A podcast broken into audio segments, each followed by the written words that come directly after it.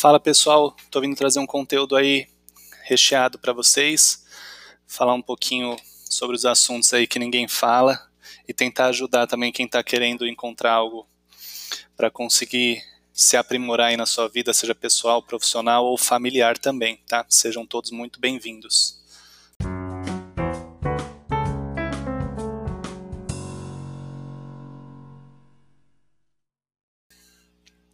Vou começar falando então sobre o primeiro tema, né, que é como tá o seu lar, né? Só que o lar que eu estou falando é o nosso lar interior, como que você está com você mesmo no seu dia a dia, na sua casa, na sua mente, como que estão os seus sonhos, seus planos.